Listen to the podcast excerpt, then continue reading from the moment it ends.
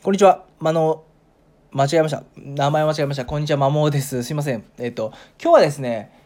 えっと、今の悲劇は半年後の喜劇っていう話をしようかなと思います。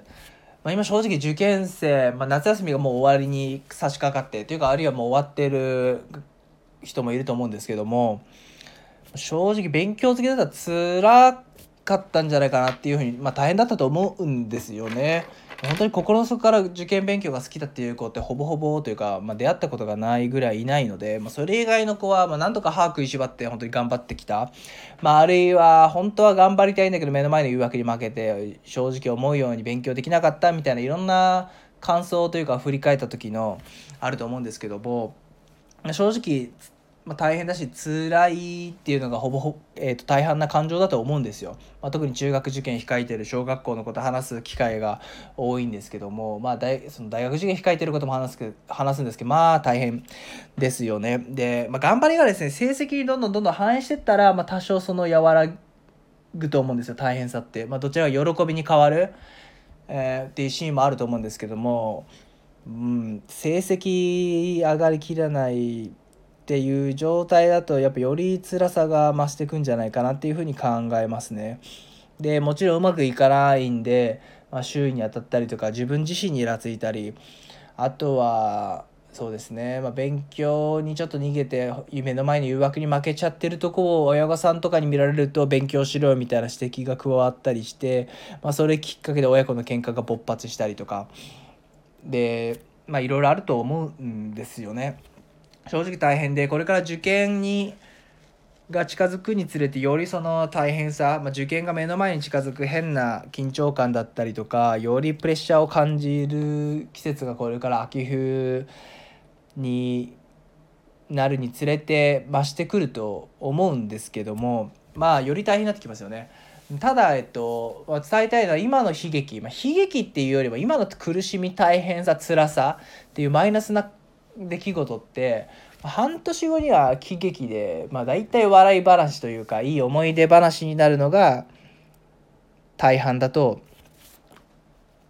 いう大半な気がしますね。まあ、それは過去いろんな受験生を見てきて受験後の挨拶とかをした時にやっぱあの頃こうだったですよねってまあいい思い出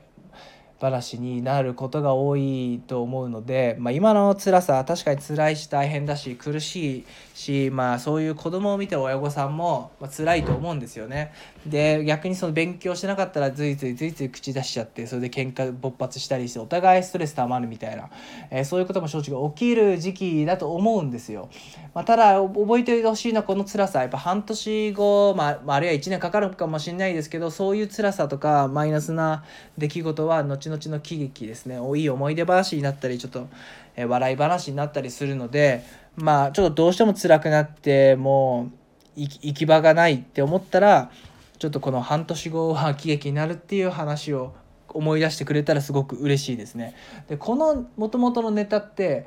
そのビジネスのユーモア最強の武器であるっていう本にその喜劇って何やみたいな話があってそれが確かえー、と時系列でもともとは悲劇だったのが時間が経つにつれて喜劇なるみたいな話があったんで、まあ、確かにそうだなって思ったのでこれを収録しております。私自身の経験としても本当に3年前ってですね、まあ、ちょっともうちょっと前になっちゃうんですけども、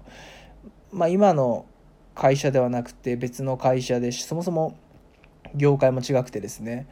えー、ま求人広告の営業してたんですけど毎日本当に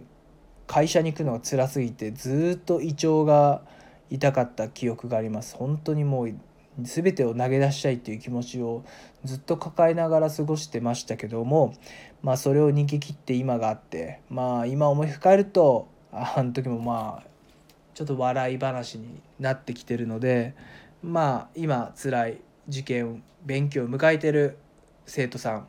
あるいはそれを見守る親御さんもそういう視点で今の出来事をちょっと俯瞰してみてくれたら少し気持ちが和らぐんじゃないかなっていうふうに考えます。以上です。